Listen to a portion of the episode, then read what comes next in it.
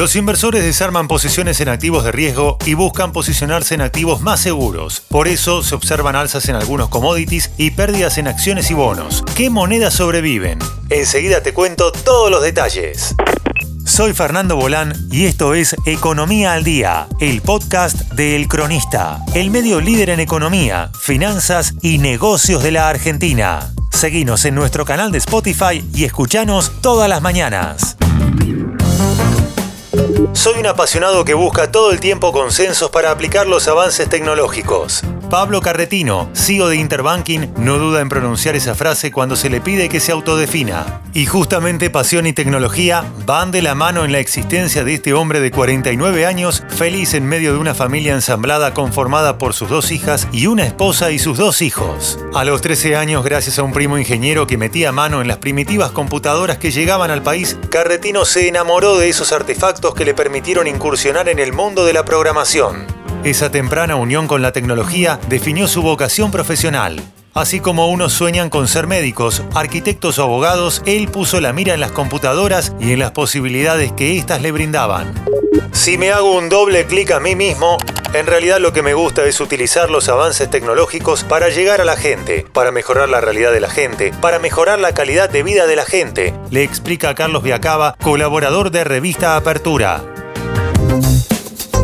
Desde hace 28 años, la pasión de Pablo Carretino es al mismo tiempo su profesión. Todo empezó en 1994 en Banelco, a donde llegó como cintotecario. Llevaba las cintas colgando de los brazos de acá para allá, mientras estudiaba ingeniería en sistemas en la Universidad KS.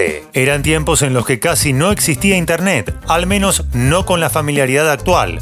Fue recorriendo los inexplorados caminos de la seguridad informática, una ciencia en pleno desarrollo.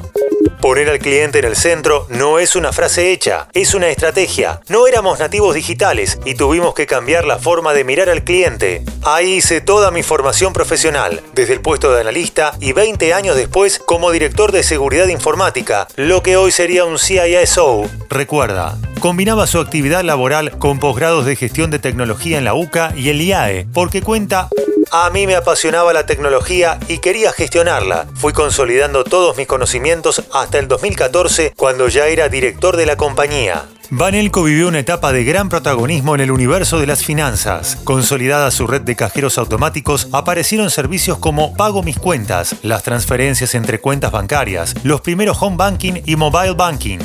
Fue muy interesante ver toda esa evolución y ser parte de ella, porque tenía un rol que era dar toda la seguridad.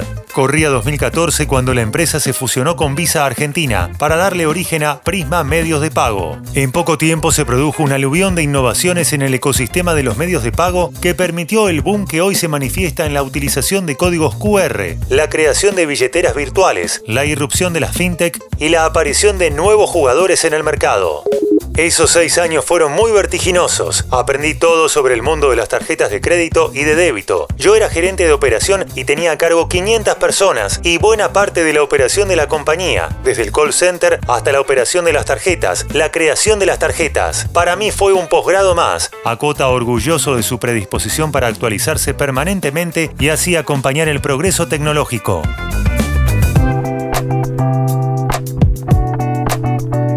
A mediados de 2020, cuando la pandemia azotaba las puertas del mundo, le llegó una propuesta para sumarse a Interbanking, la empresa detrás del procesamiento de pagos y transferencias para bancos y empresas. Con el cargo de COO, lo convocaron para encabezar un proceso similar al que había liderado en Prisma, la transformación digital de la compañía.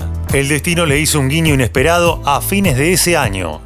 El CEO de la compañía fue tentado por una firma del exterior y el puesto quedó vacante. Durante unos meses lo ocupó en forma temporal mientras colaboraba con Interbanking en la selección del futuro director ejecutivo. Era su oportunidad y la tomó. Planteó y recibió el apoyo para establecer un programa de tres puntos. El primero fue estratégico y tenía que ver con la operación atesoraba una valiosa experiencia en entornos tecnológicos complejos. El segundo iba de la mano con la continuidad operativa. Todo debía funcionar bien en todo momento. Y el último era quizás el más ambicioso, porque instalaba la transformación digital como un mecanismo de transformación cultural de una empresa que cuenta con 200.000 clientes y mueve 94.000 millones de pesos por año.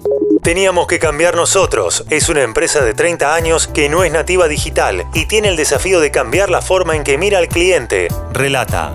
La visión del CEO hace foco en el cliente. Si bien su cartera está conformada por empresas, en esas empresas confluyen personas reales. Poner al cliente en el centro no es una frase, es una estrategia, postula. Mira al futuro y señala las metas para 2022 nos han acompañado con un presupuesto ampliado para acelerar esta transformación. Ya empezamos un proceso de mejora de nuestra solución. Tenemos un paquete de servicios muy ambicioso y nuestra idea es poder lanzarlo todo este año. El cliente va a ver grandes cambios. Esto fue Economía al Día, el podcast de El Cronista. En 113 años aprendimos que todo pasa Economía, finanzas y negocios, todo pasa por el cronista. Por el cronista, economía real. Por el cronista, negocios, finanzas. Por el cronista, la información que buscas, todo pasa por el cronista. Todo pasa por el cronista. Todo pasa por el cronista. Seguinos en nuestro canal de Spotify y escuchanos todas las mañanas. Y si te gustó el podcast, podés recomendarlo. Texto Carlos Viacaba. Coordinación periodística Sebastián de Toma. Producción SBP Consultora. Hasta la próxima.